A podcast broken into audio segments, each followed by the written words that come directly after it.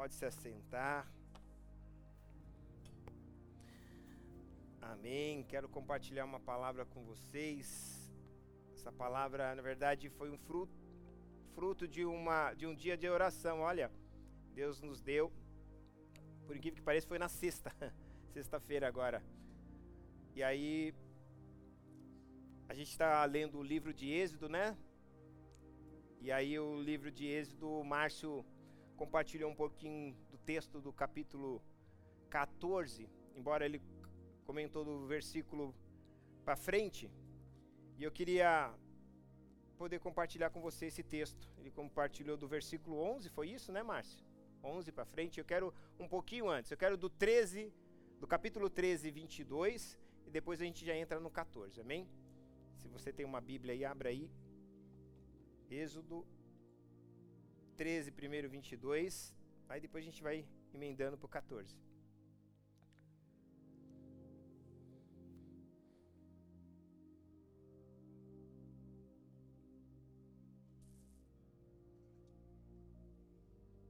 Eu vou fazer melhor. Eu vou ler do 13, 22 e vou ler o 14, 10. E depois a gente vai fazer uma mensagem expositiva, fica mais fácil, porque aí eu não fico repeti é, muito repetitivo na minha fala. Vamos lá. 13, 22 diz assim: Nunca tirou de diante da face do povo a coluna de nuvem, de nuvem, de dia, nem a coluna de fogo de noite. Vou ler de novo. Nunca tirou de diante da face do povo a coluna de nuvem de dia, nem a coluna de fogo de noite. Capítulo 14, versículo 10.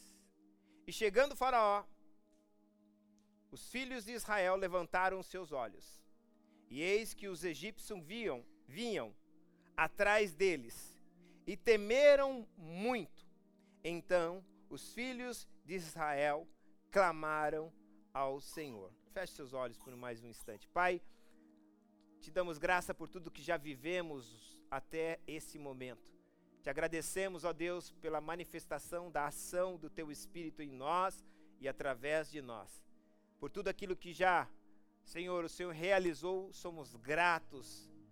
Somos verdadeiramente gratos por tudo, Senhor. Não só por aquilo que podemos sentir, perceber, mas aquilo que é também imperceptível por nós, mas certamente pela fé. Cremos que o Senhor já fez e está fazendo algo tão grandioso. Te louvamos, ó Deus, por esse momento. E esse momento verdadeiramente é um momento tão importante, que é o momento onde nós nos sentamos para que o Senhor possa se levantar e falar conosco. Obrigado por tua palavra, que a tua palavra venha produzir em nós verdadeiramente o fruto pelo qual o Senhor verdadeiramente deseja de cada um de nós. Que não haja nenhuma resistência em nossa mente, que não haja nenhuma resistência em nós contra a tua palavra, mas que verdadeiramente nos venhamos nos abrir para esta palavra e que essa palavra possa produzir em nós frutos, Pai, mas frutos que o teu Espírito verdadeiramente tem por vontade.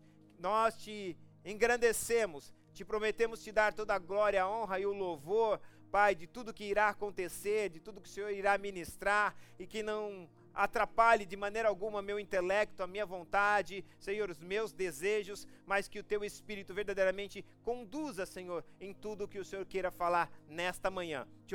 Assim oramos e assim te agradecemos, em nome de Jesus. Amém. Amém. Vamos lá. Eu vou tentar trazer um, um entendimento só para que a gente possa in, introduzir nesses dois capítulos. Bom, aqui o texto fala de o povo de Israel que estava cativo é, no Egito. Ah, a Bíblia diz que eles ficaram durante um período de 430 anos, mas esses 430 anos foi, não foram os 430 anos de escravidão deles. Muito pelo contrário. Segundo os estudiosos, falam que se, ele viver, se eles viveram no máximo 70 anos ou 60 anos de escravidão. Porque José desceu para o Egito, ficou anos, e o último faraó que, que agora eles estão vivendo não sabia quem era José, não se preocupou em ter interesse em quem era José, e agora começou a oprimir o povo. Na verdade, durante esse período, o povo estava numa cidade que não era deles, mas eles não sofriam nenhum tipo de, de retaliação, de luta, não. Eles, o Egito era grato porque, por aquilo que José havia feito, preservou o Egito de viver uma, uh, um tempo difícil. Passado esse período, Faraó começou a perseguir o povo. E Deus agora começa a intervir. Deus ouve o clamor do povo, Deus infiltra um homem chamado Moisés. Moisés verdadeiramente foi infiltrado por Deus dentro do Egito. Deus tinha um propósito de infiltrar Moisés dentro do Egito. Infiltrou a Moisés com um propósito, para que no futuro pudesse resgatar o seu povo. Eu não vou falar do detalhe, mas o que eu preciso que você entenda que Deus infiltrou de uma maneira tão soberana que a filha de Faraó, ela desobedeceu o pai, a voz do rei. Porque quando ela viu que era um, uma criança, e ela viu que aquela criança era uma criança do povo hebreu, a Bíblia diz que ela viu, ouviu o choro, que percebeu que era um filho de, um, de uma mulher dos, dos hebreus, e que aquele filho é, deveria morrer, porque a ordem do seu pai era que toda, todas as crianças, homem de sexo masculino, morressem. Mas a filha de Faraó achou graça naquele menino. E quando achou graça naquele menino, ela disse: Eu vou cuidar desse menino. E que é interessante, chamou a própria mãe para cuidar. Porque o texto diz que a, a irmã dele acompanhou e chegou na filha de Faraó e disse: Ó, oh, eu tenho uma mulher adequada para cuidar dessa criança. E aí mandou chamar, e quem era? A própria mãe. Deus trabalhou, porque Deus tinha que criar uma, um cenário para que sal, salvasse alguém. Eu falo que Deus poderia pegar um escravo para falar com o faraó? Não. Isso, você, a pastor, você está limitando Deus? Não. Deus não faz tudo que pode, Deus faz tudo que deve, Deus é inteligência. No primeiro, o primeiro escravo que se levanta, no primeiro soldado antes de chegar no faraó, ele já tinha perdido a cabeça. E Deus não vai usar poder, Deus usa influência. Deus muitas das vezes, porque a gente aprendeu a conhecer Deus, o Deus de poder, ok? Mas Deus nunca quis se manifestar com poder. Deus, po, achar a fé não é para eu acreditar no poder de Deus, porque acreditar no poder de Deus é lógica. Ele só é Deus porque tem poder. A fé foi para eu acreditar no caráter de Deus. Deus me ensina e mostra o seu caráter. A fé é para eu acreditar no caráter de Deus. Quando ele diz, reconhece, reconhece que ele vai te honrar. A fé é para eu conhecer o caráter de Deus. Confia.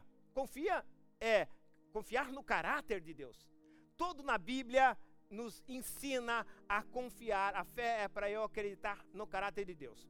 Não vou me aprofundar muito nisso, mas o que eu quero que você entenda: Deus infiltrou Moisés lá para que ele crescesse com toda a, a, a inteligência do Egito, do egípcio, dos egípcios, a Bíblia diz, ele foi poderoso em obras e poderoso em palavras. Olha só, Moisés se tornou um faraó. E aí você vai perceber, por isso que Moisés tinha livre acesso de entrar e sair. Olha que Deus tremendo. Às vezes você não entende nem percebe por que Deus te coloca em alguns lugares. Talvez nos lugares que são incômodos para você. Mas Deus está te infiltrando lá porque Deus tem uma obra com você naquele lugar. Dois acreditaram. Deus tem uma obra naquele lugar. Deus te leva para alguns lugares. Você fala, mas o que eu estou fazendo aqui? Não tem nada a ver comigo. Esse povo é tudo esquisito. É justamente você é diferente para tornar eles diferentes. Porque o propósito de Deus é nos colocar, às vezes, nos lugares que a gente não quer. Porque se a gente às vezes a gente preferia ficar na nossa nação, sim ou não? Confortável, tudo bonitinho, todo mundo. Ah, eu, se eu tenho luta, tenho para quem recorrer, meu pai, minha mãe. Aí você está em algum lugar que às vezes você fala: Meu Deus, o que estou fazendo aqui?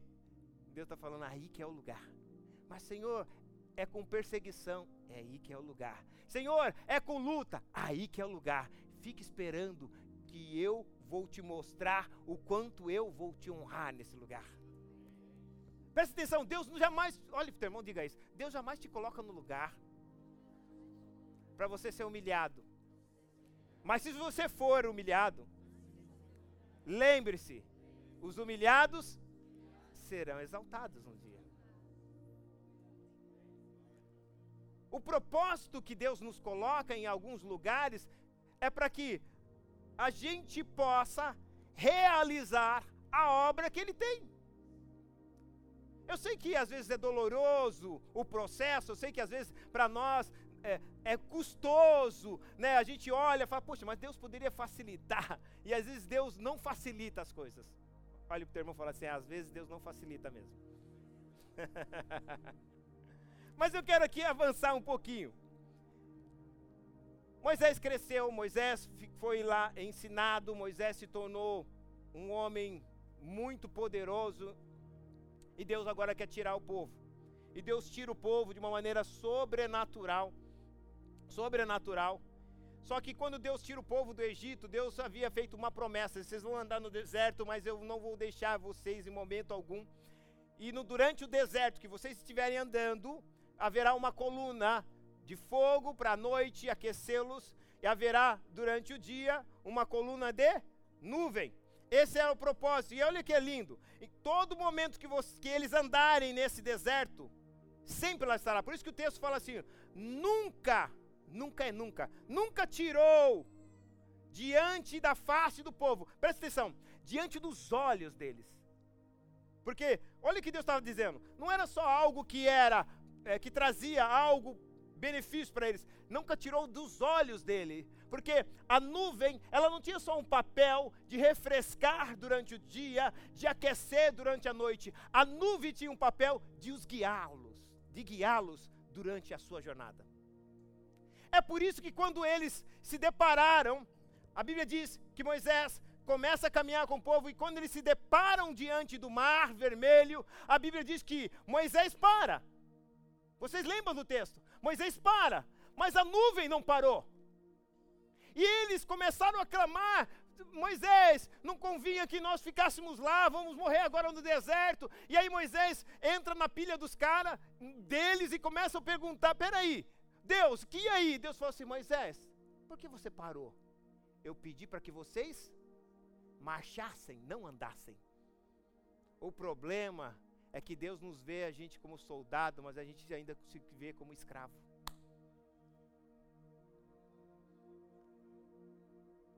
O grande problema nosso é como nós nos enxergamos. Soldado não para. Soldado marcha, principalmente que ele está olhando para a nuvem. Porque, trazendo para a realidade de hoje, a nuvem tem um papel, nos dias de hoje, do papel do Espírito Santo, que o, a conotação do Espírito Santo para nós é a mesma conotação da nuvem.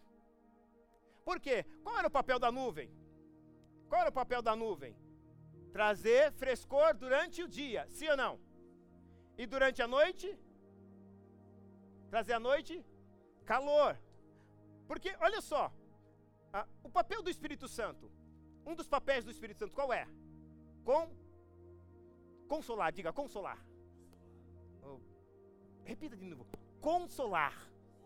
Ah, isso. A palavra consolar ela vem do latim. Consolo, melhor. Consolo vem do latim. E com, é, juntos, juntos. Solare, solar é solare, é aliviar, suavizar. Que, que a nuvem fazia? Aliviar do calor, suavizar a temperatura. Ah, você não entendeu. Você não entendeu. Eu vou repetir, você não entendeu. Eu acabei de dizer para você, e vou provar mais que a nuvem tinha o mesmo papel do Espírito Santo para nós. A diferença é que a nuvem estava diante da face deles. A diferença para hoje é que o Espírito Santo está dentro de você. Mas tanto um como o outro tem o solare, aliviar. Tanto um como o outro tem a palavra solare, que é suavizar. Se a sua vida não está suave, é porque você deixou de olhar para a nuvem. Se a sua vida não está vivendo alívio, é porque muitas das vezes nós estamos deixando de olhar para a nuvem, o Espírito Santo que está dentro da gente. A gente geralmente olha para os problemas, olha para as dificuldades, olha para as situações que nós estamos vivendo, quando na verdade o que Deus mais deseja em nós é que a gente viva aquilo que o Deus nos deu. E olha que tremendo, o Espírito Santo, ele tem além do papel, ele tem um papel de testemunhar a verdade, sim ou não? Olha só, testemunhar a verdade. Ele é a fonte de testemunho pessoal de Deus e da revelação de Deus. Quando nós entendemos que o Espírito Santo tem esse papel, o que, que nós devemos fazer? Viver essa vida que Deus quer, deixar que Ele não somente nos guie, mas que Ele traga a revelação de como Deus nos vê e como Deus nos enxerga. Lembre-se de uma coisa, isso que eu quero que você repita. Não fique bravo que eu faço você repetir. Olha para o teu irmão e diga assim: Você é reflexo de como você se vê. Deus não tem nada a ver com isso, porque Deus te vê como um soldado, Deus te vê como filho, Deus te vê como filha. Preste atenção, de, se Deus te vi, visse eles como escravo, Deus ia falar: marche, ia, sim ou não? Não. Mas, pastor, eles ficaram 60 anos como escravo, fazendo o que? Barro. Sim ou não? Mas você sabe como que eles faziam barro? Os tijolos, os tijolos de barro? Eles pegavam o barro e faziam assim, ó. Aí o inimigo falou, estou fazendo escravo. Deus falou, não, você está fazendo é soldado, você que não sabe. Ah, você não viu, vou repetir. Eles faziam assim, ó. Assim. Olha que tremendo, Deus estava preparando. Deixa eu te falar uma coisa: isso que você está passando é um preparo para aquilo que Deus vai te dar para onde Deus vai te levar, para que Deus vai fazer na sua vida, mas você precisa se ente se entender que Deus está no controle. Momentos difíceis fazem parte da vida, a saber que você vive num mundo paradoxal morte com vida, alegria com choro. Então você precisa entender que há momentos na nossa vida que eles são momentos que estão nos preparando para uma nova caminhada. Vou repetir. Há momentos na nossa vida que, mesmo que eles sejam dificultosos para nós, não sejam agradáveis a nós, mas Ele está nos preparando para um tempo que Deus tem para uma nova caminhada para nós. Eles, se eles não aprendessem a marchar, eles nunca passariam sobre o mar, ou por dentro do mar. Sabe por quê? Porque quando tira a água, fica o quê? Areia, fofa. Dá para você andar com areia fofa? Só dá para marchar. Ah, você não entendeu. Por isso que Deus falou assim: Moisés, por que você parou? Você já estava amassando barro, atravessa que o mar vai abrir. E não abriu porque Moisés, vou mostrar esse texto. Não abriu porque Moisés, presta atenção, não abriu porque Moisés tocou na água, não tocou. E eu vou provar isso para você. Não tocou, porque o propósito era a obediência abre caminhos. Ah, você não ouviu. Eu vou, vou repetir, vou repetir. A obediência abre caminhos. Quando nós somos obedientes àquilo que Deus está nos direcionando, quando somos obedientes àquilo que Deus está nos falando para fazer, fique tranquilo. Mas, pastor, não estou vendo caminho nenhum, só estou vendo barreira. Fique tranquilo, mantém-se na obediência. A obediência abre caminhos. Olha para o teu irmão falar: obediência é que vai abrir caminhos para você. Aleluia.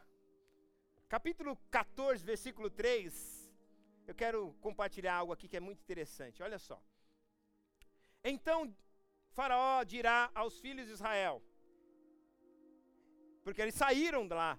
Deixa eu ler desde o versículo 1, que é melhor. Então falou o Senhor a Moisés, dizendo: Fala aos filhos de Israel que voltem e que acampem diante de Pi a Irote, entre Midol e o mar, diante de Baal Zephon. Em frente deles assentareis, ou assentareis, isso mesmo, o campo junto ao mar. Então, Faraó, olha só, dirá, é, Faraó dirá dos filhos de Israel: estão embaraçados na terra. De certo, o deserto os fechou, ou cercou, ou encerrou. Olha que Deus estava dizendo que Faraó ia chegar à conclusão que eles estariam o quê? Embaraçados, diga comigo, na terra. Eu aprendo uma coisa que é tremendo esse texto para mim, essa palavra embaraçado. Quando eu, eu pego essa palavra, me remete a, a um texto lá em Hebreus capítulo 12. Mas antes de eu entrar nesse, antes de a gente falar do Hebreus 12, eu quero que você preste atenção. Embaraçado na terra. Os ímpios nunca estarão embaraçados na terra. Os ímpios estarão embaraçados com a terra, com as coisas da terra. Mas há alguns filhos de Deus que Deus mesmo sabendo quem eles são, que sabendo que eles como eles caminham, eles sabe até o ímpio, as pessoas que estão fora do que não estão dentro da igreja, sabe que os filhos de Deus não estão embaraçados com a terra, mas podem estar embaraçados na terra. Eu vou explicar daqui a pouco. Porque o embaraçado na terra não é pecado. E aí eu preciso ler para você Hebreus capítulo 12, versículo 1. Vamos lá. Diz assim: Portanto, nós também, pois que estamos rodeados de uma grande nuvem de testemunhas de Faraó e seu, seu, todo o seu Egito e agora do mundo espiritual, deixamos todo embaraço, olha só, e pecado, embaraço e pecado, embaraço e pecado, que tão de perto nos rodeia. Corramos, continue andando, com paciência. Com alívio, porque Deus dá alívio mesmo para você no deserto. Com paciência, a carreira que, não é, que, que nos é proposta. Qual era a carreira que nos é proposta? Que era proposta para eles saírem do Egito e para a terra prometida. Qual é a sua carreira que Deus, a carreira que Deus propôs para você? Que você tivesse um dia com Ele. Ixi, Espírito Santo, ninguém quer. vou repetir que um dia você estivesse com Ele. Ah, agora sim. Olha que tremendo. Embaraço e pecado. O que, que é embaraço? Tudo aquilo que nos traz insegurança. Eles estão perdidos, eles não sabem em quem confiar. Eles estão perdidos, eles não sabem em quem acreditar. Eles estão perdidos, eles estão se, é, se dividindo em dois pensamentos, cocheando em dois pensamentos. Não, Deus vai fazer, não, Deus não vai fazer. Não, Deus vai conseguir abrir essa porta, Deus não vai abrir essa porta. Não, a minha condição vai mudar, não, minha condição não vai mudar. Isso é embaraço. Há muitas pessoas que estão vivendo como cristão e o diabo sabe disso. Eles não estão embaraçados com a terra porque eles já estão livres da terra, eles já venceram, eles sabem que tudo que eles precisarem aqui na terra, Deus vai dar para eles. Eles não precisam focar nas coisas da terra, eles vão focar primeiramente nas coisas dos céus. Não estou dizendo que você não vai ter responsabilidade, mas eles entendem que essas coisas Deus dará a eles, por quê? Porque eles aprenderam um princípio bíblico: buscai primeiro o meu reino e a minha justiça, e todas as demais coisas da terra Ele vai acrescentar. Então eles não têm qualquer tipo de insegurança a despeito dessas coisas. Eles sabem que eles não precisam estar embaraçados com as coisas da terra, que tiram e roubam deles a, a condição de viver uma vida com Deus. Então eles não estão embaraçados com as coisas da terra, mas estão embaraçados na terra. Quando eles estão divididos em pensamentos, quando eles não conseguem acreditar que aquilo que Deus diz a respeito dele verdadeiramente é aquilo. Ele está dependendo sempre da opinião de, dos outros, do que da aprovação dos outros, do que os, os outros dizem o quanto ele é bom ou o quanto ele não é bom, o que os outros dizem a respeito. Esses dias eu estava é, aconselhando uma pessoa e disse para ela: O que, você acha de Deus? Pra, que, que você fala para mim o que, você acha de Deus? Ela deu várias definições. Falei, legal, mas Deus, entre Deus e as pessoas com quem você trabalha, quem para você tem o maior valor? Ela falou assim, Deus. Eu falei, mentira. Ela falou, como mentira? Você está falando que eu estou mentindo? Eu falei, tá. Eu falei, por quê? Você está falando mentira? Porque você fica triste pela opinião dos outros. Pela opinião das pessoas que estão trabalhando com você, que falam de você. Você fica triste com isso. Se você Deus fosse a pessoa mais importante, você ficar feliz com a opinião dos outros e não importava com Deus e não importava com a dos outros. Vocês estão aqui ainda não? Não é o que eu falo, é como eu vivo. Deus não te chamou, Deus não te salvou, Deus não te livrou. E nós estamos vivendo hoje uma era da qual nós estamos precisando da opinião dos outros para que a gente possa estar bem. E Deus está falando: não, eu sei quem vocês são. Eu salvei vocês para um propósito. Eu não te dou crédito pelo teu passado. Eu não sou uma instituição bancária que eu olho o teu passado, olha, bom pagador, pagou todos os seus financiamentos. Meu, o histórico dele é muito grande de giro, então dá um bom crédito para ele pelo passado. Deus não. Deus pega o teu passado, joga na cruz e te dá crédito por aquilo que você pode ser amanhã. Olha para o teu irmão e fala assim: Deus não te dá crédito pelo teu passado. Deus te dá crédito pelo teu futuro. Então põe o teu passado na cruz. Diga, põe o teu passado na cruz. Porque Deus já pôs. Enquanto eu não entendo isso, nós vamos viver das coisas do passado. E aquilo que é o passado é que nos traz, talvez, é, insatisfações na vida. Deus tem algo muito novo para eu, para mim, para você, ok? Mas eu preciso entender que eu preciso ressignificar os meus pensamentos, ressignificar a minha vida. Caso contrário, eu vou viver as mesmas coisas. Eu não posso estar embaraçado. Nenhum de nós podemos estar embaraçado na terra. Eu sei para onde eu vou. Eu sei quem eu sigo. eu sei para onde estou caminhando. É aquilo que, olha, presta atenção, é aquilo que Jó diz. eu sei que o meu redentor vive e se levantará sobre a terra. Uau! Um cara desse nunca teve embaraçado. Jó perdeu tudo. Olha o que ele vai dizer. Recebi o bem de Deus porque não recebi o mal. Nu eu vim, nu eu vou, mas continuo servindo ao Senhor. Esse é um cara desembaraçado. Uau! Esse é um cara totalmente desembaraçado. Ele não tem nenhum tipo de dois pensamentos, pensando em algo, depois pensa em outro. Ele sabe quem é. O inimigo, presta atenção, o faraó vai dizer assim, ó. E faraó dirá: os filhos de Israel estão, embaraça estão embaraçados. Satanás se aproveita do teu embaraço. Vou mudar. Satanás se aproveita das tuas dúvidas. Satanás se aproveita das tuas incertezas. Satanás se aproveita daquilo que você ainda não acreditou do que Deus disse que você é. Enquanto você e eu estivermos vivendo nesta condição, Satanás vai triunfar sobre nós.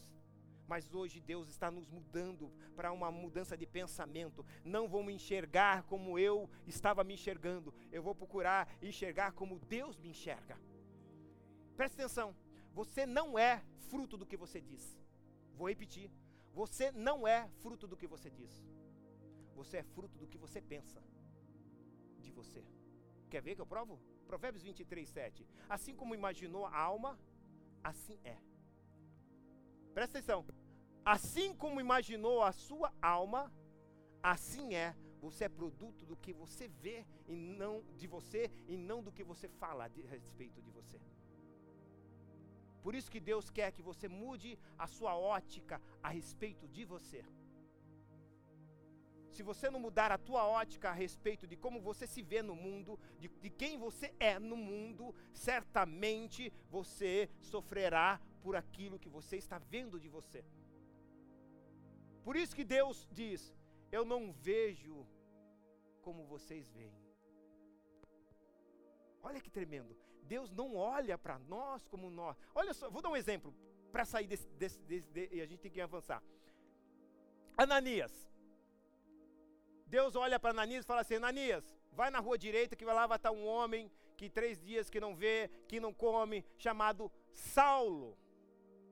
Olha como Ananias diz. Ananias vai dizer: Senhor, tem certeza? Deixa eu dar uma lembrada, uma lembrada, uma lembrada para o Senhor. Senhor não sabe quantos males esse cara fez.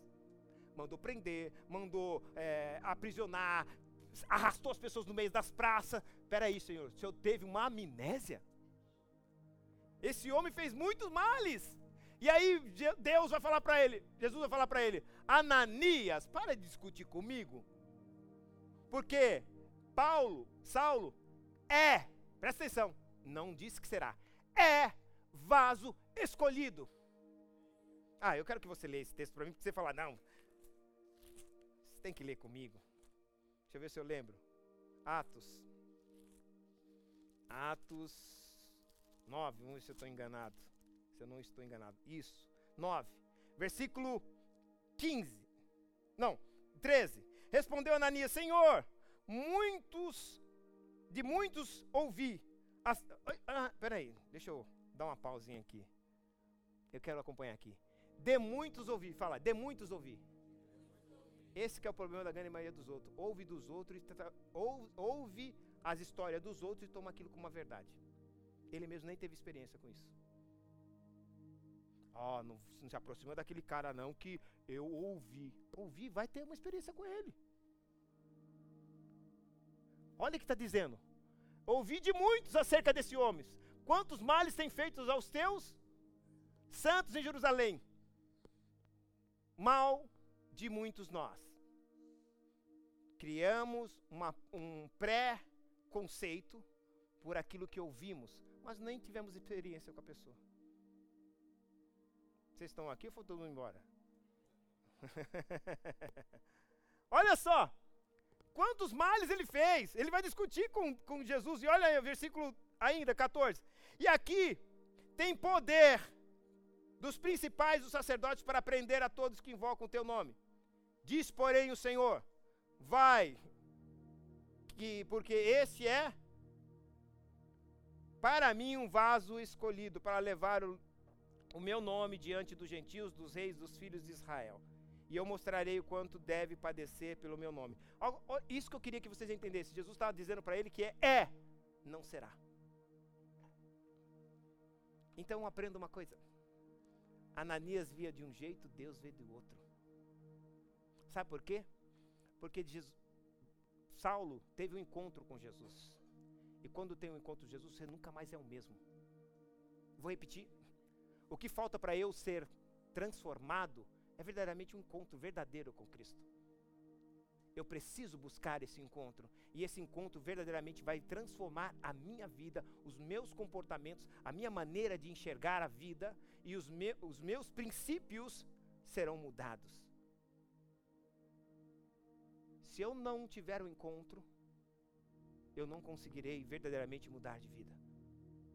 Talvez o que mais nós precisamos clamar nos dias difíceis da nossa vida é que verdadeiramente tenha esse encontro com Deus. Um encontro que vai verdadeiramente me transformar. E olha que Deus vai Jesus vai dizer: Ele é vaso. Por quê? Porque ele não só teve o um encontro com Cristo, ele entregou a vida para Cristo.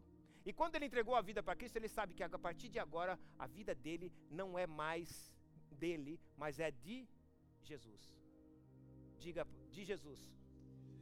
E agora eu quero te ensinar um princípio muito lindo. Alguns já sabem que eu já falei isso, mas é bom sempre repetir porque nos lembra. Por isso tem quatro evangelhos para falar quatro vezes às vezes as mesmas coisas. Quem fez essa prancha fez essa prancha. Eu imagino o shaper que fez, é meu amigo. Ele fica, deve ficar muito triste em ver essa prancha em cima aqui. Porque o cara fez essa prancha para estar na água, sim ou não? O criador dela fez a prancha para estar na água. Então o criador criou isso para estar na água. Aí veio um maluco e Ailton vai lá e coloca em cima do dois cavaletes e faz dela um púlpito. E talvez o criador dessa coisa falou assim: você está doido, não pode fazer isso. Eu falar: posso. Como pode? Porque quem dá destino não é quem cria, é quem compra. Eu comprei, então eu dou destino. Uh! Eu dou destino. Presta atenção, o que, que eu quero dizer com isso? Quem dá destino para você foi quem comprou você. Quem comprou você é que dá destino para a tua vida. Se eu e você não entendermos isso, foi isso que Deus estava dizendo para Ananias: Ananias, discute comigo, não, Ananias. Já comprei Paulo. Eu estou dando, mas eu já comprei. Agora é eu que dou destino para ele. Tanto que dá destino que ele vai falar assim: ó, ele vai pregar para os reis, ele vai pregar para os príncipes, Ele vai pregar para os principais. Está dando destino. Deus te dizer uma coisa: Deus já deu um destino para a sua vida. Acredite e vá e faça. Vou repetir, você não ouviu? Deus já deu um destino para a tua vida. Realize aquilo que Deus já deu, designou para a sua vida. Amém? Vamos que eu preciso correr aqui para mostrar a vocês algo aqui que é tremendo. Ainda Êxodo 14. Versículo 4: Eu endurecerei o coração de Faraó. Ele vai dizer que vai endurecer o coração de Faraó. Para que os persiga. Primeira coisa que eu aprendo aqui: nem toda perseguição vem porque as pessoas não gostam de você, mas porque Deus endureceu o coração dela. Aí você fala: Hum, esse irmão não foi com a minha cara. Não, é Deus endureceu o coração dele mesmo. Vou repetir, você não entendeu. Não é nada com você. Não é nada sobre você. Não é nada a despeito de você. Deus endureceu o coração dele. Aí você fala assim: ai que Deus ruim. Deus quer endurecer o coração da pessoa para a pessoa ficar me perseguindo. Que Deus, que benefício eu ganho com isso? Vamos ler o texto todo para a gente entender? Eu endurecerei o coração de Faraó para que os persigas e serei glorificado em Faraó, em todo o seu exército, e saberão os egípcios que eu sou o Senhor.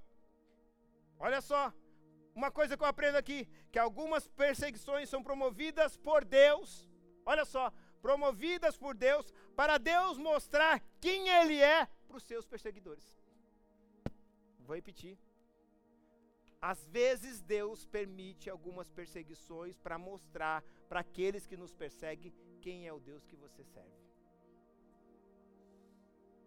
Porque Deus tem problema de autoafirmação? Não.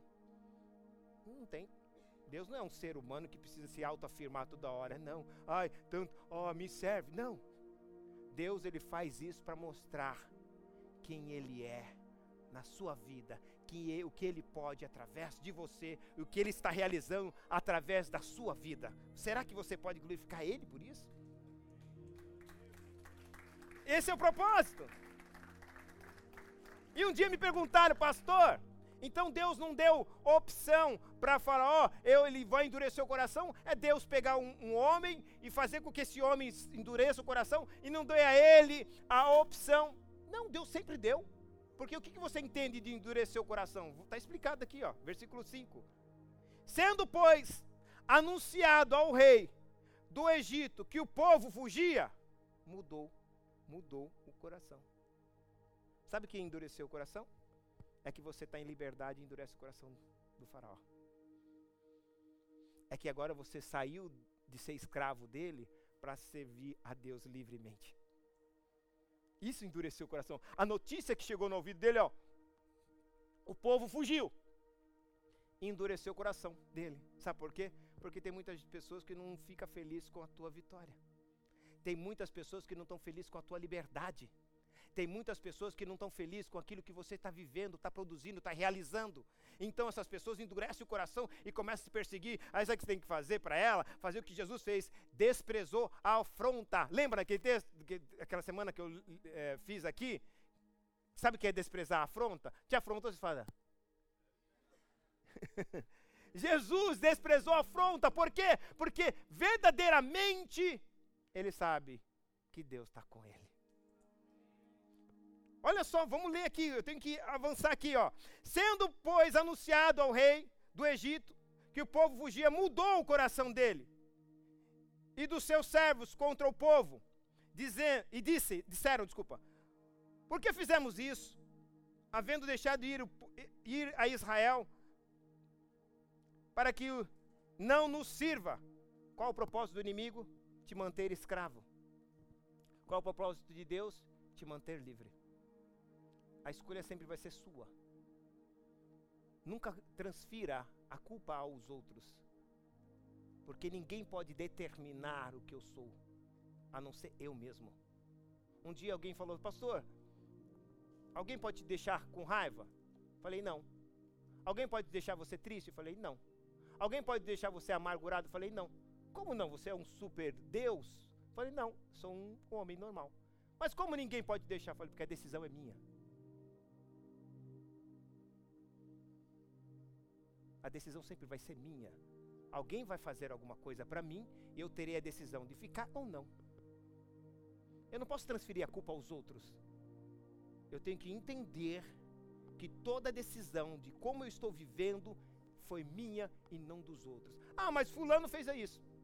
Colheu, ou plantou, vai colher. Por isso que Abraão, Deus disse, foi claro para Abraão: Abraão, deixa eu te falar uma coisa.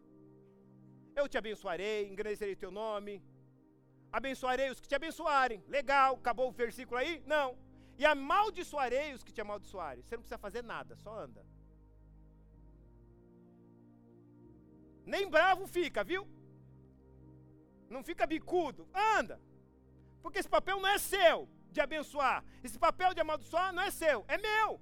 O que você precisa entender é que essas, essas situações não podem mudar teu estado de humor. Porque se isso mudar teu estado de humor, você não vai servir nem para nem ofertar, Abraão. Porque cada um contribui segundo o propósito do coração. Não com tristeza, nem por necessidade, porque Deus ama aquele que dá com alegria. Nem a sua oferta vai servir se você deixar com que os fatores externos determinem o teu fator interno. Vocês estão aqui ainda não? Será que dá para dar um aleluia? Precisamos entender isso, porque senão a gente vai vivendo uma vida, vê Jesus. Vê como Jesus viveu. Ah, pastor, eu não sou Jesus. Verdade, você não é, mas tem que ser. Por isso que te torna cristão. Cristão não é alguém que está dentro de um templo. Assim como um carro dentro de uma garagem não torna ele um Cadillac. O que torna-me cristão é eu viver a vida de Cristo. É difícil? Sim, mas é possível porque nós não estamos sozinhos. O Espírito Santo está conosco, fazendo com que nós entendamos que é possível viver essa vida. E é essa vida que Deus quer nos dar. Ou você pode escolher e continuar com a vida que você está vivendo. Só que não reclame. Eu não tenho opção. Tem muitas. Eu e você temos opções. Mas olha o texto continuando para a gente já indo para o final. E ele vai dizer assim: aprontou o carro e tomou consigo o seu povo. Presta atenção. Tomou 600 carros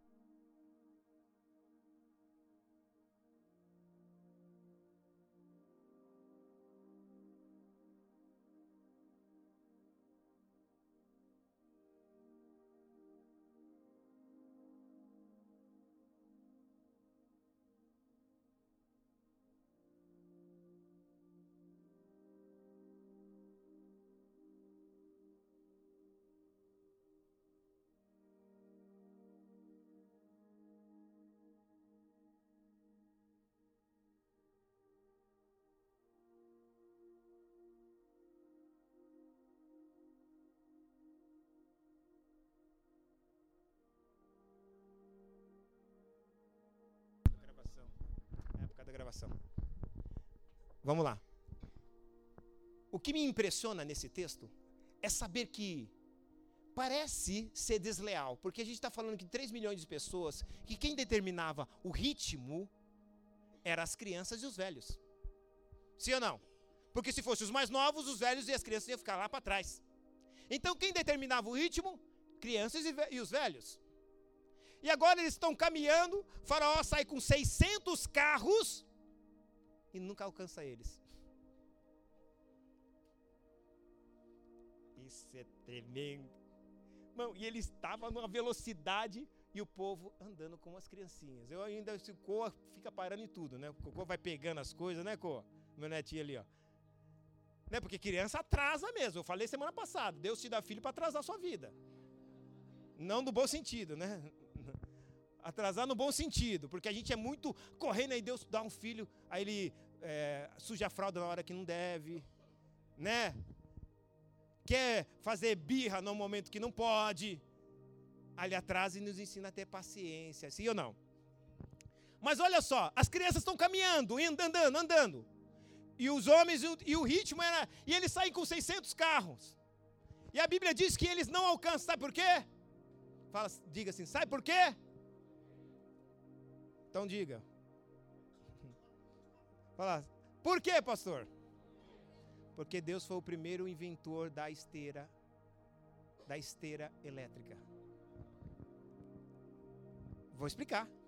A Bíblia diz que ele, Faraó, Deus vai dizer através de Moisés, Moisés vai dizer várias vezes: Eu salvei o meu povo com mão forte.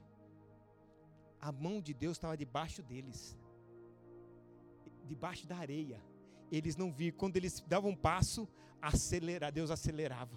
Ah, você não viu. Ah, você não viu. Isso é só para quem crê. Porque, meu irmão, por lógica, não tem sentido eles saírem com o carro e não alcançar eles. Fala, irmão, você está achando que você está andando devagar? Olha para o teu irmão e fala, você está achando que você está andando devagar? Você esqueceu da esteira?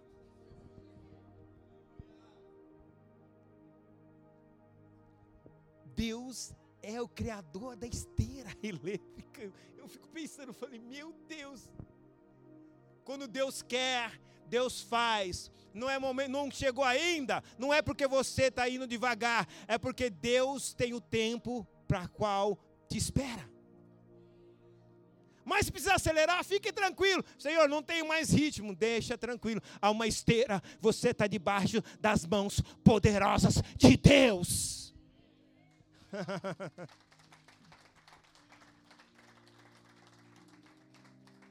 Olha só, versículo 9: os egípcios perseguindo todos a cavalos, com todos, irmão, ninguém estava a pé. Todos estavam com cavalos, ó, seu exército, seu exército e alcançaram nos, nos, acampamentos junto ao mar, perto, alcançaram, ou chegaram, chegaram perto, mas não chegaram a pegar. E a Bíblia diz, olha só, no versículo 10: E chegando o Faraó, os filhos de Israel levantaram os olhos. Esse é o nosso problema. Quando chegaram os filhos de Faraó, eles levantaram os olhos. Se eles estavam no deserto, tem monte no deserto? Tem ou não? Não, então por que eles levantaram os olhos? Porque estavam olhando para o chão. Mas Deus deu para ele o quê? Deram para ele no início da pregação qual era? Deus deu para eles o quê? A nuvem estava onde? Nos pés deles, né? Esse é o nosso problema. Deus nos coloca algo para nos guiar, nós, nós preferimos olhar para as terras. A gente prefere olhar andando para o chão. Mas como você vai se perder? Olha para a nuvem. Presta atenção. Eles estavam olhando para a terra, olhando para a areia do deserto, olhando para o chão. E Deus nunca pediu, Deus falou assim: ó, eu nunca tirei deles, diante da face deles, a nuvem.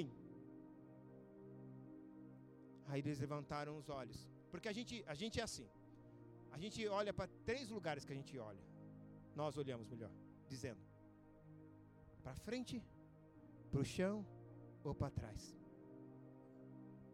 Por isso que a gente é um ser tridimensional. Vivemos num ambiente de, de três dimensões. E esse é o grande problema quando nós estamos servindo a Deus, mantermos na, na, nessas três dimensões: frente, chão e para trás. Para trás é ficar se lembrando do passado. Para frente é ficar preocupado com amanhã. E para o chão é ficar prostrado diante do presente. Mas Deus tem uma quarta dimensão que está lá no céu. Você tem que olhar é para o céu.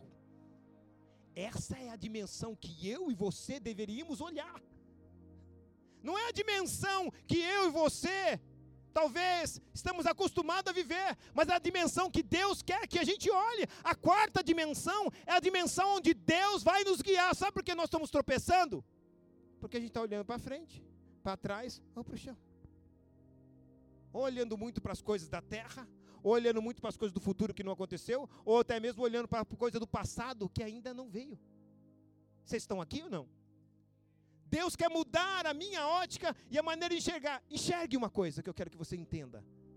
Se eu e você, o que determinar nós, os nossos passos, o que determinam os nossos passos, o que vai determinar a nossa caminhada, vir da terra, vir lá da frente, que a gente está olhando para frente, ou olhar para trás, nós vamos ter medo. Porque olhar para trás é viver debaixo de uma opressão de medo. Ai, vai acontecer de novo. Será? Será que vai dar certo? Porque lá atrás não deu. Olhar para frente é viver a crise de uma ansiedade. Puxa, mas o que, que me espera lá? Será que vai dar certo? Será que Deus vai vai estar tá comigo? Será que eu vou ter na, quando chegar aquele dia? E viver olhando para o chão é não dar oportunidade para Deus mudar e desfrutar do presente que Deus te deu.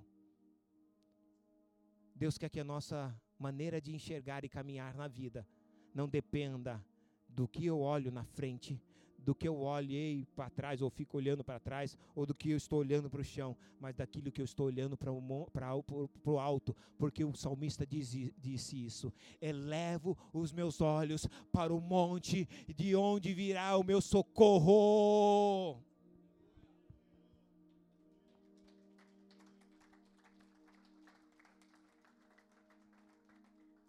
Para a gente finalizar, e eu quero que você entenda algo aqui tão tremendo. Que as suas motivações que determinam a sua caminhada com Deus não seja por aquilo que você esteja olhando para frente, ou para trás, ou até mesmo para o chão, mas que você esteja olhando para o alto. O Espírito Santo veio do alto. Nós viemos do alto. Amém? Lembra que eu falei? que o propósito de Deus é que nós nos faça entender da onde nós viemos. Se você entender isso, os seus olhos vão ficar elevados aos olhos. Os seus olhos vão ficar elevados ao alto. Se você olhar que sempre quando Jesus pegou o pão, ele olhou para os céus, pode estar o texto, olhou para os céus e deu graça. Quando ele foi chamar, falar, Lázaro, sai para fora, ele olha para o céu e diz: Pai, eu sei que o Senhor sempre me nunca foi pai, eu sei que o Senhor sempre me ouve. Pai.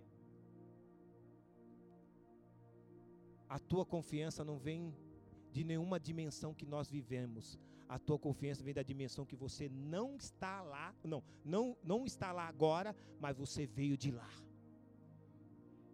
Amém? Feche seus olhos.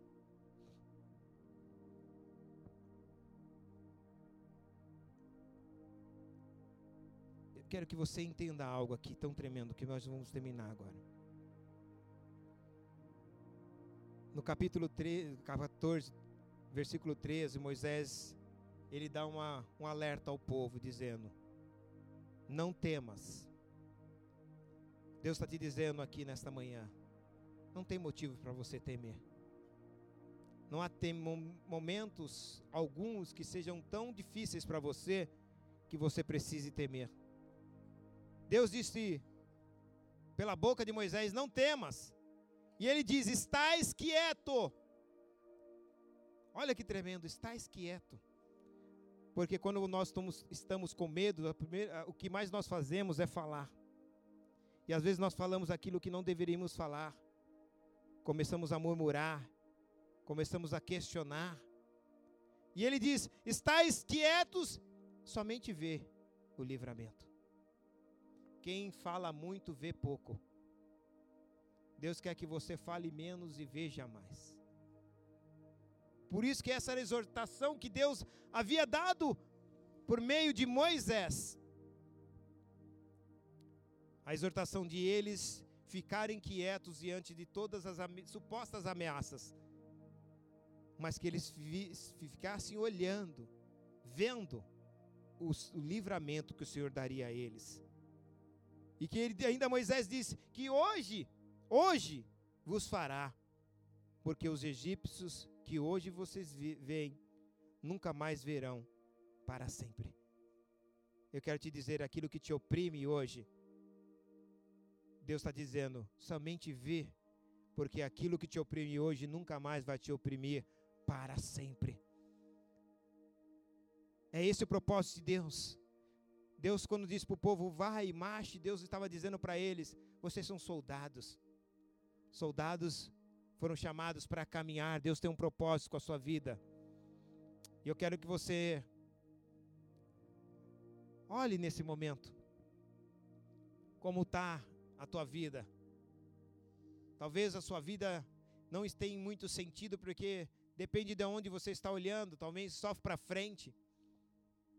Talvez você esteja olhando muito para trás, o que deixou lá para trás, e agora o que deixou lá para trás está te trazendo saudosismo. Talvez o que está te olhando mais para frente está te trazendo ansiedade. Talvez, talvez você está olhando para o chão, o que está trazendo para você preocupações. Mas Deus te chama para você olhar para cima.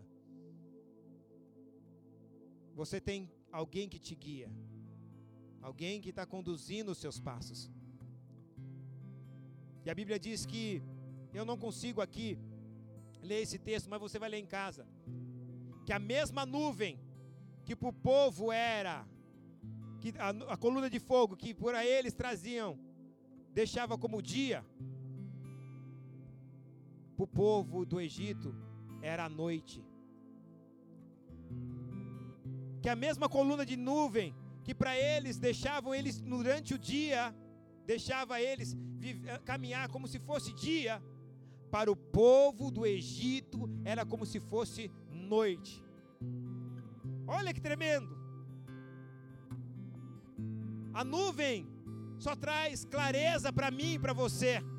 O Espírito Santo só traz clareza para mim e para você. Mas para aqueles que não caminham com Deus, Ele vai trazer noite, trevas. Você já não tem mais motivo para estar com medo. Presta atenção, eles estavam debaixo de um momento da dependência da nuvem. A nuvem tinha um papel de não só guiar, mas de trazer clareza para eles na sua caminhada. E eles estavam com medos, com medo. O povo do Egito. Ao contrário, os, os soldados do Egito estavam caminhando como se fosse de noite, porque a nuvem, a nuvem estava escurecendo o dia para eles. Mas eles estavam caminhando como soldados. E eu quero que você entenda a inversão de papéis que estavam vivendo o povo de Israel. Talvez você esteja vivendo com uma inversão de valores também, de papéis. Deus quer que você entenda quem você é no reino. Você foi chamado para viver uma vida diferente da que você está vivendo hoje. Que você acredite que Deus está no controle de tudo. E eu quero orar por você. Talvez você que está nos visitando hoje, que ainda não não viveu isso, mas deseja viver isso eu quero ser guiado, eu quero ser levado, eu quero que Deus verdadeiramente mostre quais os caminhos que eu devo andar. Talvez você esteja aqui nesta manhã e Deus quer fazer parte da tua história. E Deus está te dizendo hoje: deixa eu fazer parte dessa história. A tua história só pode mudar quando você dá direito a um outro autor. Deus quer ser o autor da tua história agora. Talvez nada mudou na tua vida porque você sempre quis ser o autor da tua história. Mas Deus hoje quer mudar essa história sua. Mas Ele quer que você o aceite como autor de uma nova história para você. Deus não projetou ninguém para fracassar. Vou repetir: Deus não projetou ninguém para fracassar. E por que fracassamos? Porque nós determinamos a nossa história. E se você está aqui nesta manhã, eu queria que toda a igreja curvasse a sua cabeça agora. Mas se você está aqui nesta manhã e de e tá, talvez entendendo qual é o propósito desta mensagem para você, tantas coisas podem ter falado com você. Mas você está entendendo que você precisa de Jesus na sua vida. Não o Jesus que os outros dizem, não o Jesus que as pessoas falaram, um Jesus pregado, mas um Jesus que você precisa ter relacionamento com Ele. Uma é o Jesus que eu conheço, outro é o Jesus que eu me relaciono. E esse Jesus que se quer se relacionar com você, está te fazendo hoje um convite, não é um apelo. Porque apelo é quem está precisando de você. Por isso que os políticos usam essa expressão. Ele está te fazendo um convite, porque você e eu é que precisamos dele.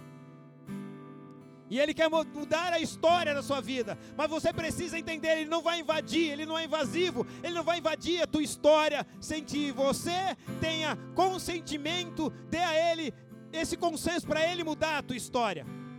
E se você está aqui, eu quero que você levante a tua mão aí no teu lugar. Como sinal, fala: Senhor, eu quero essa mudança, eu vou entregar a minha vida verdadeiramente para Deus. Talvez você já queria ter, já não mais, a sua vida não tem sentido. Talvez para você falar, você possa dizer: a minha vida não vale nada, não presta para nada. Para Jesus presta. Para Ele presta. Porque Ele te trouxe para você viver um propósito. Não é para você viver andando como eu e você estamos vivendo. E se você está aqui, levanta a tua mão e se você levantou a tua mão, eu quero que você faça essa oração comigo. Diga: Senhor Jesus. Senhor Jesus. Nesta manhã. Nesta manhã. Eu entrego a minha vida. Eu entrego a minha vida. Nas tuas mãos. Nas tuas mãos. Eu entendi. Eu entendi. Que o Senhor. Que o Senhor. Pode ser um autor. Pode ser o autor. Muito melhor. Muito melhor. Do que eu. Do que eu. Eu entendi. Eu entendi. O que dá sentido. O que dá sentido. A minha vida. A minha vida. A minha história. A minha história. Ao meu propósito. Ao meu propósito. Não é o autor. Não é o autor e sim o comprador. E sim o comprador. O Senhor o não Senhor, somente o Senhor não somente me trouxe a, me trouxe a existência dessa, desse mundo. A existência desse mundo. Mas eu me perdi. Mas eu me perdi. E agora? E agora? O Senhor me comprou. E o Senhor me comprou. E eu agora. E eu agora. Sei que eu posso ter um destino melhor. Sei que eu posso ter um destino melhor. Porque o Senhor é que me dá destino. Porque o Senhor é o que me dá destino. Eu entrego a minha vida. Eu entrego a minha vida. A ti. A ti. Eu quebro. Eu quebro. Com todos os pactos. Com todos os pactos. Que eu fiz no passado. Que eu fiz no passado. Consciente. Consciente. E inconscientemente. Inconscientemente. Eu declaro. Eu declaro. Que nenhum principado. Que nenhum principado. Potestades. Potestades. Demônios demônios, entidades, entidades tem ligação com a minha vida. Tem ligação com a minha estou vida. Rompendo eu agora. Estou rompendo agora. Eu estou rompendo agora. Eu estou rompendo em agora. Em nome de Jesus. Em nome de Jesus. E declaro. E declaro. Jesus. Jesus. A única aliança. A única aliança que eu tenho que eu é contigo. É contigo. É contigo. É contigo. Escreve meu nome no livro da vida. Escreve meu nome no livro da vida. A partir de agora. A partir de agora. E que eu. E que eu possa. Possa. Entender. Entender. Que há novos planos. Que há novos planos. Novos caminhos. Novos caminhos. Novos projetos. Novos projetos. Para minha vida. Para minha vida. Em nome de Jesus. Em nome de Jesus. Deixa eu orar, Pai, eu selo essa oração em concordância declarando que essas pessoas verdadeiramente vão viver, Senhor, tudo aquilo que o Senhor aqui nos ministrou. Que a tua palavra seja uma verdade para eles e que eles desfrutem, Senhor, não somente da tua verdade, mas da comunhão com teu Espírito. Que eles aprendam, Deus, nesta manhã, que eles não precisam ficar com seus olhos fixados no, no futuro, criando em si sentimentos de ansiedade, tampouco olhando para baixo, prostrado diante de um presente, talvez um presente que não é aquilo que eles querem, então eles preferem ficar prostrado olhando com um olhar de comiseração, como se o Senhor se compadecesse de pessoas que ficam com a cabeça baixa. O Senhor se compadece daqueles que fazem uso da fé. Tampouco, Senhor, que eles jamais andem olhando para os traumas do passado, para as faltas do passado, talvez nem as faltas deles, as faltas daqueles que eram as pessoas que eles depositaram confiança. Essas pessoas no passado falharam com eles. E eles ficam vivendo, Pai, uma vida de cobrar, cobrança, de credores. E quem está vivendo do, do, de ser credor do passado, nunca se desvincula do passado, porque sempre está preso à dívida de um passado. Deus, nesta manhã, está quebrando essa dívida do passado na sua vida. Deus está quebrando essa dívida do passado na sua vida. Você não vai mais andar sob a perspectiva de um passado frustrado. Deus vai fazer com que você ande sobre a ótica de entender que Deus tem algo para você muito melhor do que o que você deixou por Ele. Deus está te chamando para andar numa, num tempo de novidade de vida. Pai, eu quero te louvar, Senhor, por tudo que fomos ministrado nesta manhã. Que o Senhor venha mudar nossas, nossas maneiras de enxergar, não somente o mundo, mas de nós, como nós nos enxergamos. Nos ensina a enxergar como tu nos enxerga, como filhos, filhas. Como a tua palavra diz, vocês são sacerdócio real, nação santa, povo adquirido. Eu sei, Senhor, que há um tempo novo sendo estabelecido nas nossas vidas, mas nós andaremos e produziremos e realizaremos conforme nós nos enxergamos. Por isso eu quero que o Senhor mude a ótica de cada um dos seus filhos agora, da maneira de como eles se enxergam, e que faça eles se enxergarem como verdadeiramente o Senhor os, os enxerga, Senhor. Que eles não tenham medo, como disse Moisés, não temas, fique quieto, e só olhe o grande livramento que o Senhor tem para vocês.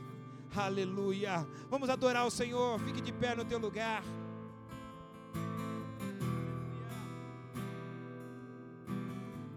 Adoremos Porta Ele. da casa mais simples que o anjo da morte não entra. Espada que corre pro mar, o vento que abre o caminho é você.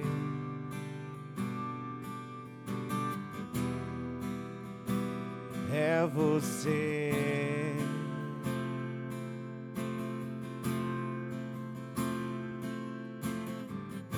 A ponte que aponta o destino é a mesma que cobre o passado. O pão que sacia a fome, a porta que atrai minha sede é você. Declare isso.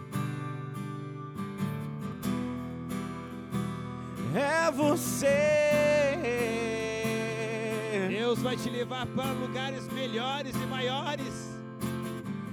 mais perto do monte, é mais perto da face, me espanto com o peso da tua glória. Declare. É mais perto da glória, é mais perto da morte. O medo quer me parar, então me tira o medo que faz dizer Moisés suba em meu lugar, me faz entender. E a tempestade é você, chuva forte é você, vento forte é você e o que me faz tremer as pernas a vo-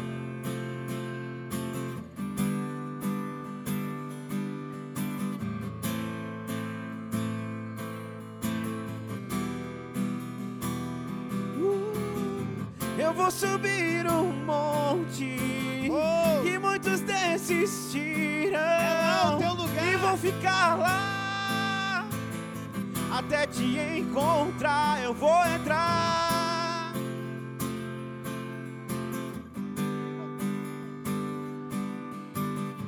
E vou ficar lá. Eu vou subir, eu vou subir. Eu vou subir um monte.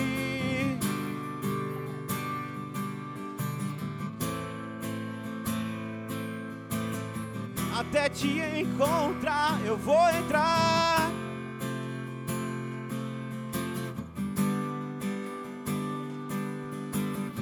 E vou ficar lá até te encontrar mais perto, mais perto do monte, é mais perto da face, me espanto com o peso da tua glória. É mais perto da glória, é mais perto da morte. O medo quer me parar, então me tira o medo e me faz dizer Moisés, suba em meu lugar. Me faz entender você, chuva forte é você, vento forte é você, e o que me faz tremer as pernas, a porta aberta é você mas a fechada é você, é tudo sobre você. A tempestade, a tempestade é você, chuva forte é você, vento forte é você, e o que me faz tremer as pernas, a porta aberta é você, mas a fechada é você é tudo sobre você. Escute, escute o que eu vou dizer, o Espírito Santo pede para eu compartilhar isso. Há pessoas aqui que elas estavam inconformadas com algumas situações da sua vida. Você está vendo pessoas muito avançadas em algumas áreas que você projetou para a sua vida e você tá, estava dizendo, parece que eu estava parado, estou parado eu estou parada. E pessoas estão andando, parece que a minha vida está parada, tudo está parado. Deus está falando, não está parado. Você não depende da velocidade dos outros, você depende da velocidade das mãos que estão debaixo de você. Aleluia. Deus, quando precisar acelerar o processo, Ele vai acelerar. Mas enquanto Ele não acelerou, Ele quer que você entenda que Ele está no controle da sua vida. Talvez o que você está querendo, ou o lugar que você quer chegar, não é que você ainda não está pronto, o lugar não está pronto para você. Porque Deus não permitiu que o povo fosse para a terra prometida antes dele passar para o Egito, porque o gigante estava construindo a casa de pedra para eles. Você pode estar construindo tijolos para construir casa de tijolos. Mas a Bíblia diz que quando eles chegaram em Canaã, a Bíblia diz que os gigantes construíram a casa de pedra. Preste atenção, você pode estar fazendo algo agora por alguém, mas alguém está fazendo algo muito maior para você lá amanhã. Você não chegou, não é porque você está parado, é porque ainda aquilo que te espera não está pronto. Mas quando estiver pronto, Deus acelera o processo. Deus acelera o processo. Deus está te dizendo: não diga, só vê, só veja só veja, há algo sobrenatural para acontecer na sua vida nessa nação. Mas você precisa parar de falar, fica quieto, espere. Deus vai fazer na sua vida. Então declare. Declare isso para a gente encerrar. Aleluia. Eu vou subir o Declare, monte é o teu lugar. que muitos desistiram e vou ficar lá até te encontrar. Eu vou entrar na casa e vou fazer morada e vou ficar lá até te encontrar mais perto Declare isso, monte, igreja. É mais perto da face. Obrigado, espanto com o peso da tua glória. É mais perto da glória. É mais perto da morte. O medo quer me parar. Ele não então vai me parar. tira o Me faz dizer, Moisés, suba em meu lugar. Me faz entender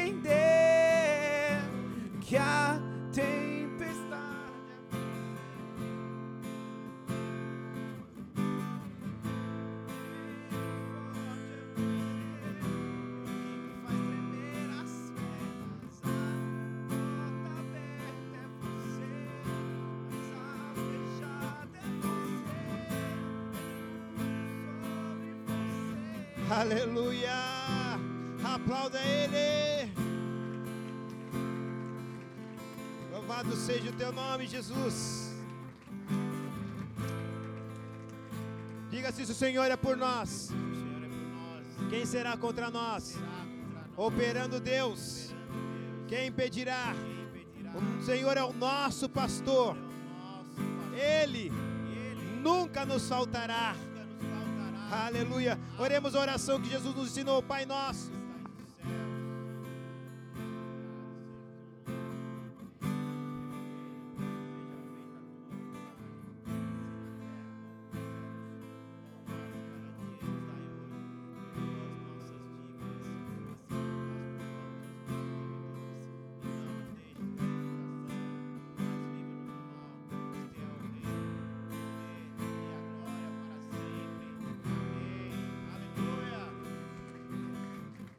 Deus. Estenda suas mãos assim. Que o amor de Deus, que a graça do nosso Senhor Jesus Cristo e as consolações e a caminhada com o Espírito Santo sejam com todos que creem e dizem amém. Que você tenha um domingo abençoado, uma semana abençoada e nunca tire os olhos da nuvem, nunca tire os olhos do Espírito Santo que está em você. Glória a Deus. Deus abençoe a sua vida.